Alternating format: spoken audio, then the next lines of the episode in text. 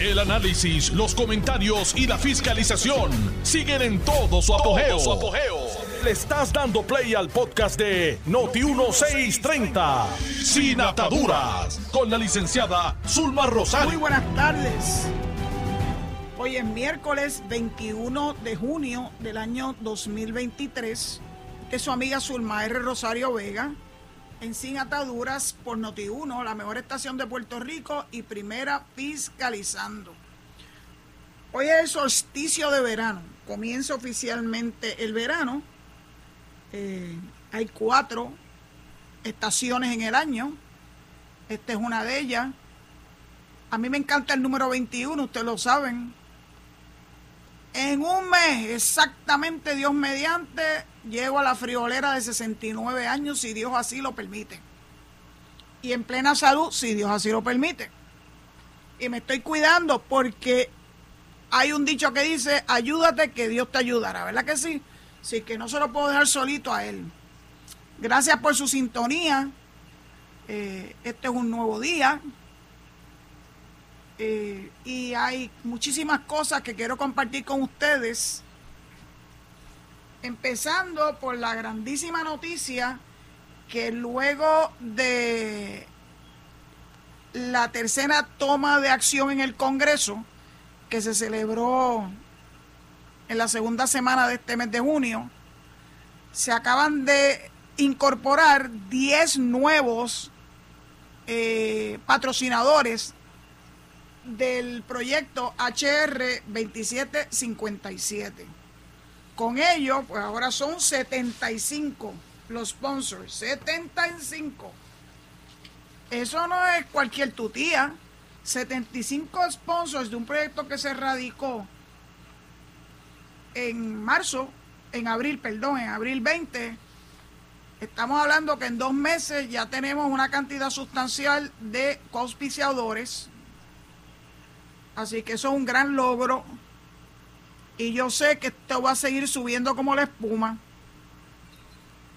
Y tenemos que no solamente agradecerle a nuestra comisionada residente y a los delegados congresionales por los que votamos en mayo del 2021, Mayita Merende, Roberto Lefran Fortuño, Melinda Romero y Zoraida Buxó, tenemos que hacer una particular mención al delegado congresional que no le representa al pueblo de Puerto Rico ni un centavo, eh, el doctor Ricardo Rosselló. El doctor Ricardo Rosselló se ingenió que para poder multiplicar el trabajo que estaban haciendo seis delegados congresionales, pues era necesario, sin duda alguna, ampliarlo y para ello se ideó la delegación congresional extendida. Estos son personas de carne y hueso, voluntarios que viven tanto en Puerto Rico como en los 50 estados de la nación americana. La última vez que hablamos de números sobrepasaban los 9 mil delegados extendidos, 9 mil en todos los Estados Unidos. ¿Y por qué hago énfasis en este, en este, ¿verdad? Esta gesta tan importante? Porque estos 10 nuevos coauspiciadores, perdón, del HR 2757, podemos decir, sin temor a equivocarnos, que respondieron a la visita que realizaron los delegados extendidos a su oficina y las conversaciones que sostuvieron con sus staffers, los miembros de esa oficina. Mención especial a la licenciada Roxana Soto Aguilú,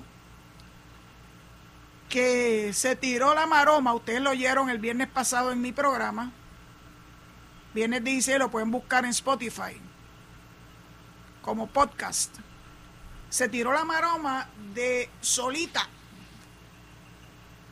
caminar por los pasillos de tres edificios que albergan a los 435 congresistas, o sea, miembros de la Cámara de Representantes de los Estados Unidos.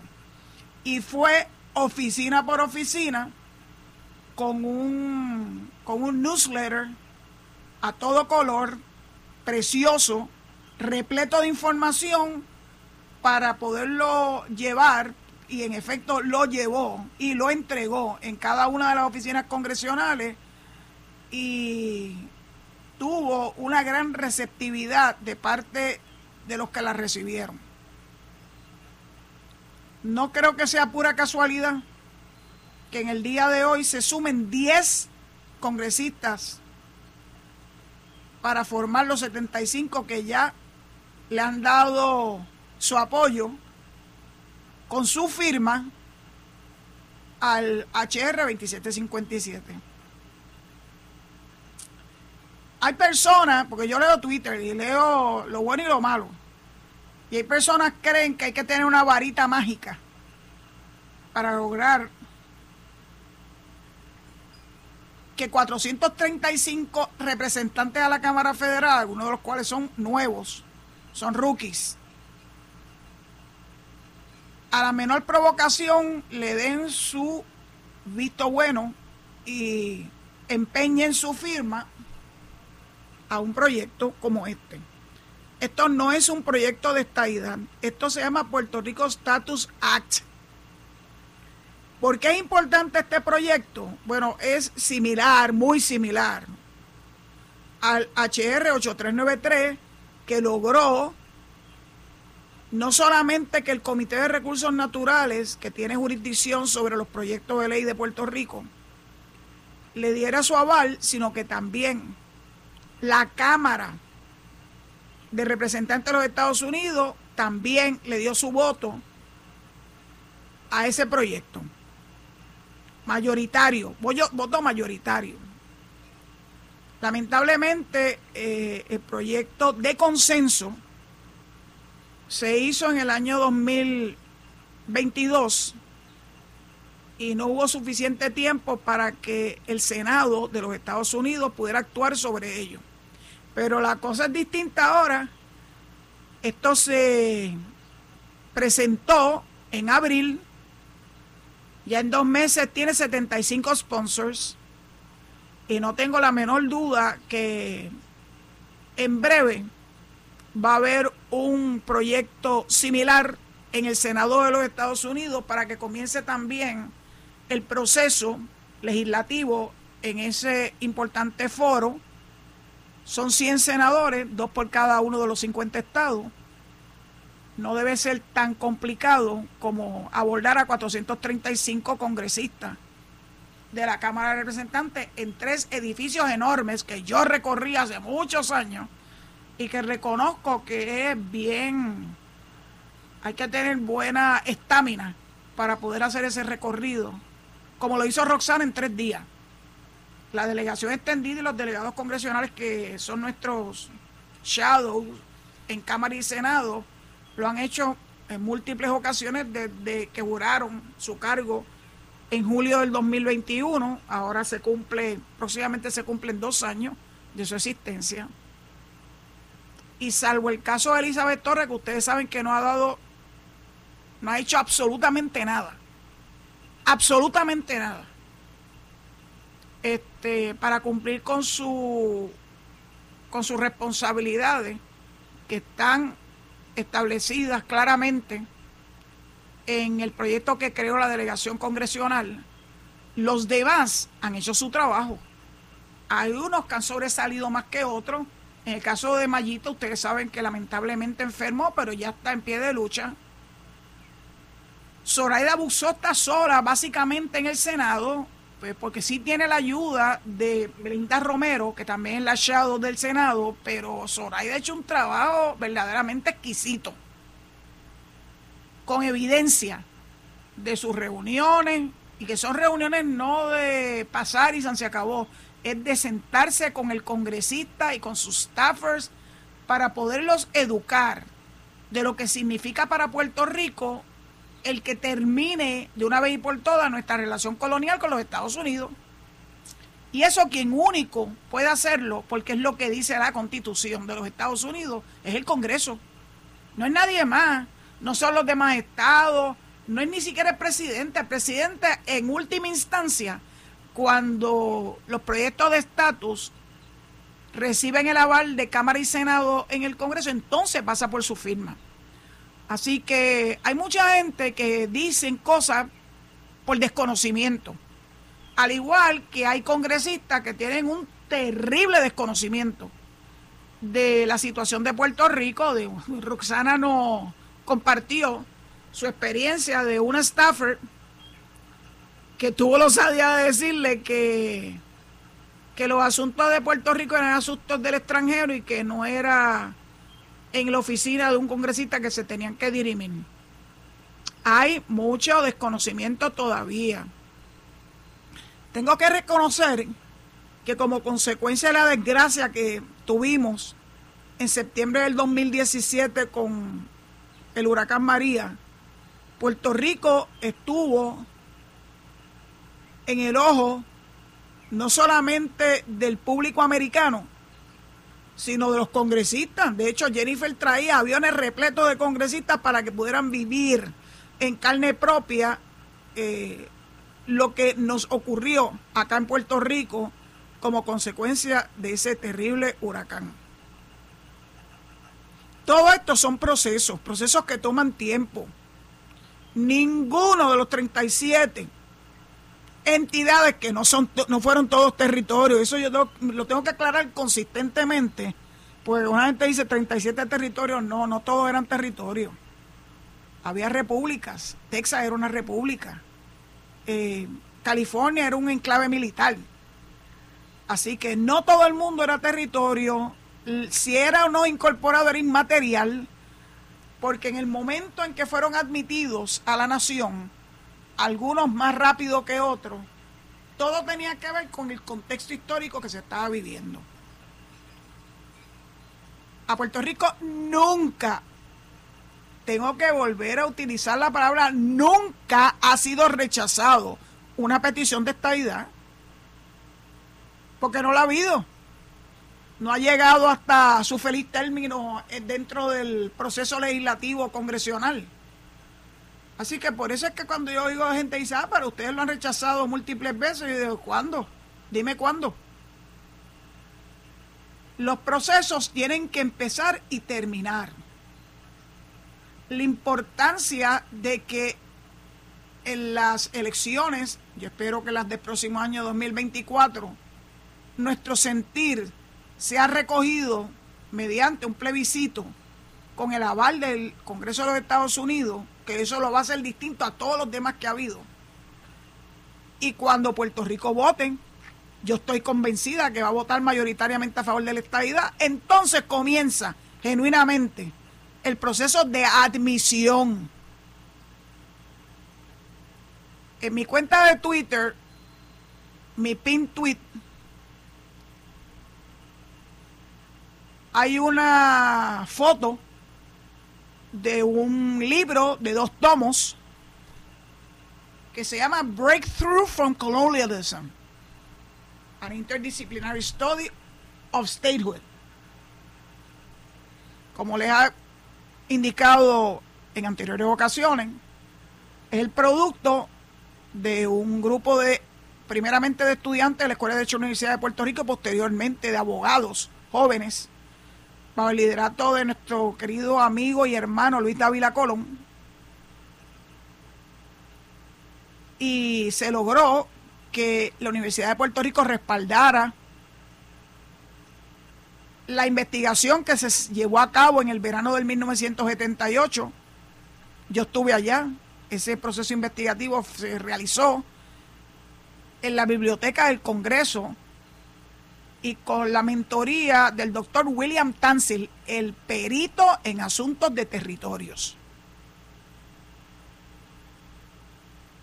El libro fue publicado por la editorial de la Universidad de Puerto Rico, tampoco fue algo trililí. Tiene dos volúmenes, tiene miles de páginas, se escribió en inglés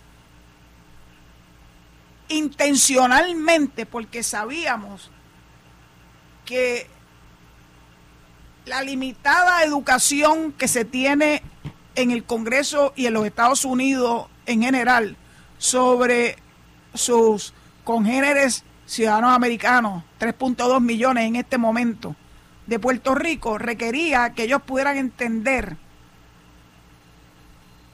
de lo que estábamos hablando, que ellos se vieran reflejados en la historia de 37 entidades que fueron admitidas después de las 13 colonias iniciales.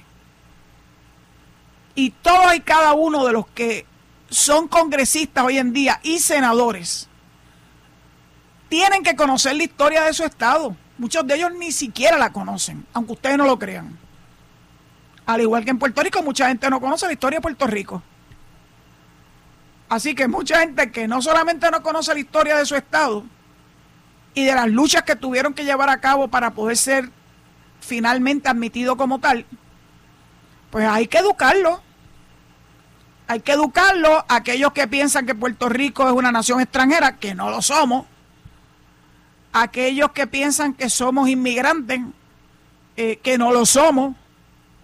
Somos ciudadanos americanos que tenemos, por razón de nuestra ciudadanía, el privilegio de viajar a cualquier estado de los Estados Unidos, a cualquiera de sus territorios, sin ninguna otra identificación que no sea nuestro pasaporte. La educación es importante, siempre es importante. Y cuando se dedica el tiempo necesario para educar, la respuesta siempre es positiva.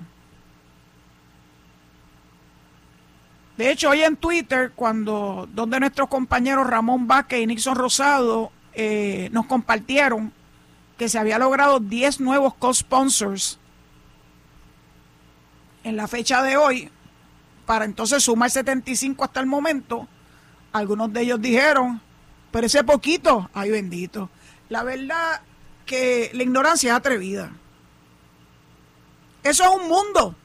Es más que en el tiempo de dos meses que llevamos desde que se radicó, se presentó el HR 2757, tenemos más sponsors que en el HR 8393, que finalmente rebasó todos los procesos de la Cámara de Representantes.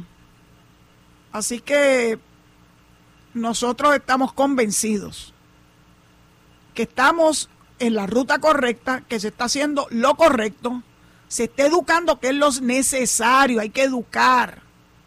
Podrán tener maestría y doctorado, pero si no saben nada de Puerto Rico, es como si no tuvieran esos títulos o esos diplomas. Pues hay que educarlo. Y esa es precisamente la labor que hace la delegación extendida. Por cierto, este domingo va a haber una actividad Club de Veteranos de Moca, que está ubicado al lado del Parque de Bombas. A partir de las 10 y 30 va a haber una, una actividad para reclutar a las personas que estén interesadas en formar parte de la delegación congresional extendida. Domingo 9 de julio a las 10 y media, a partir de las 10 y media, en el Club de Veteranos de Moca, que ubica al lado, en la calle Monseñor José Torres, al lado del Parque de Bomba, desde las 10 y media. Voy a hacer un esfuerzo por estar allí. Me encantará.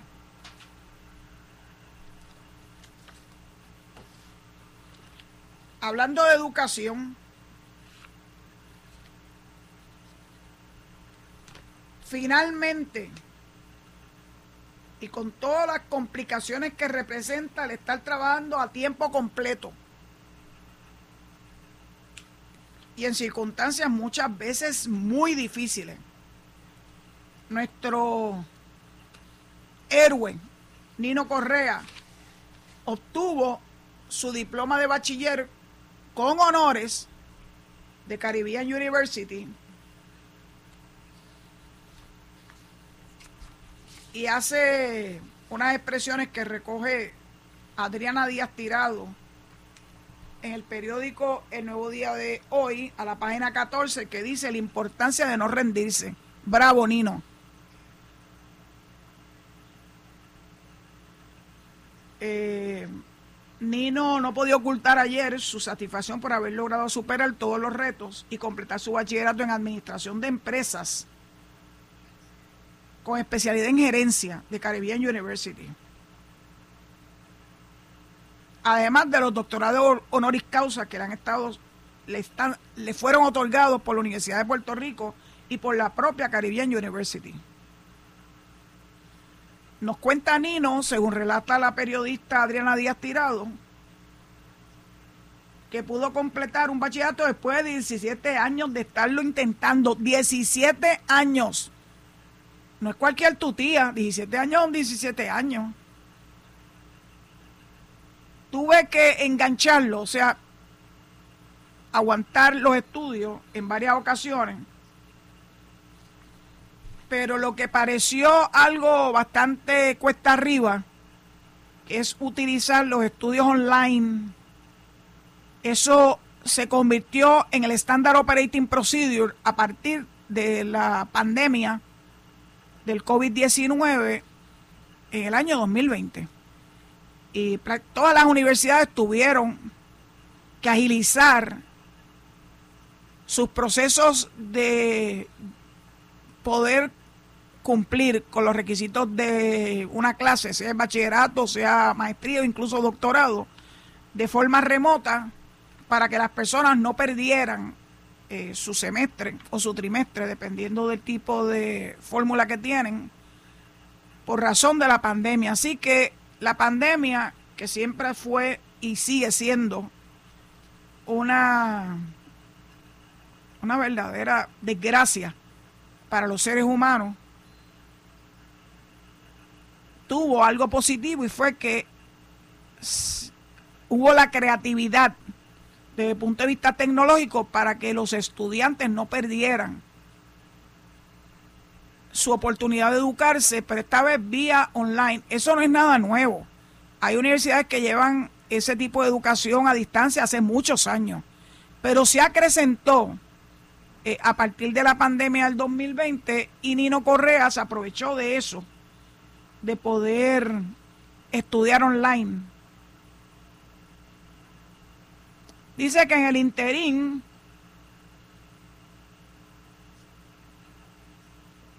tuvo que enfrentar muchísimas emergencias. Así que seguir estudiando online se convirtió en un reto y también una terapia, dice Nino. Era algo distinto que me, me, permitía liberar un poco la mente y las presiones del trabajo.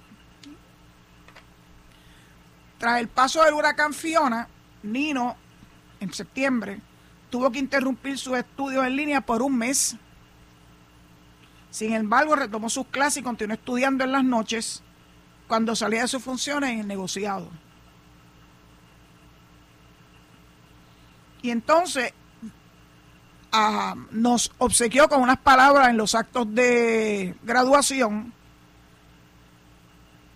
Y dice, es un honor estar aquí con todos ustedes compartiendo. Y eso es lo que quiero, que la juventud no se quite. Siempre hay esperanza si te lo propones. Yo sé que lo vas a lograr.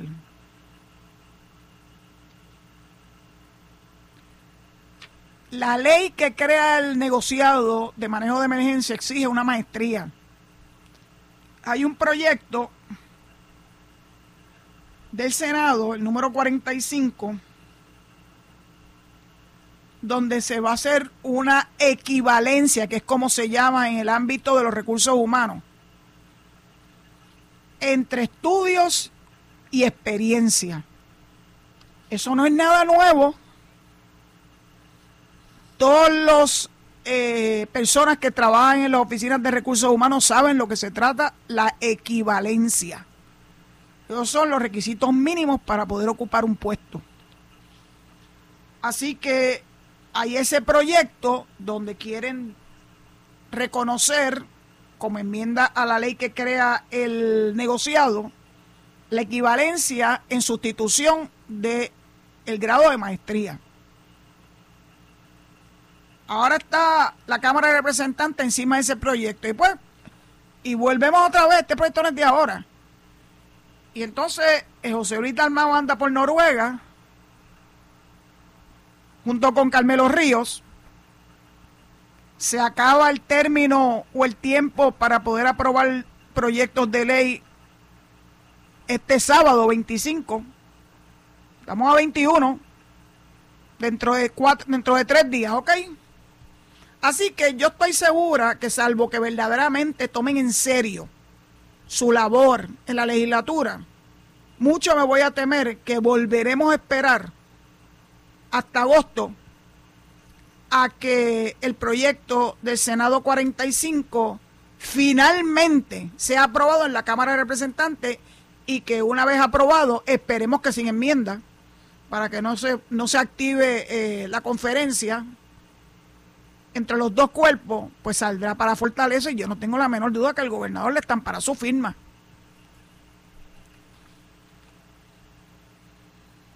Así que, Nino, si Dios lo permite, el tesón que has demostrado y tu servicio público tan esmerado va finalmente a tener para ti y para Puerto Rico un final feliz. Y tendremos un comisionado del negocio de emergencias eh, de emergencia y administración de desastre en propiedad porque lo ha estado haciendo interinamente. Hay que tener fe. Esto fue el podcast de Noti1630, sin ataduras, con la licenciada Zulma Rosario. Dale play a tu podcast favorito a través de Apple Podcasts, Spotify, Google Podcasts, Stitcher y notiuno.com.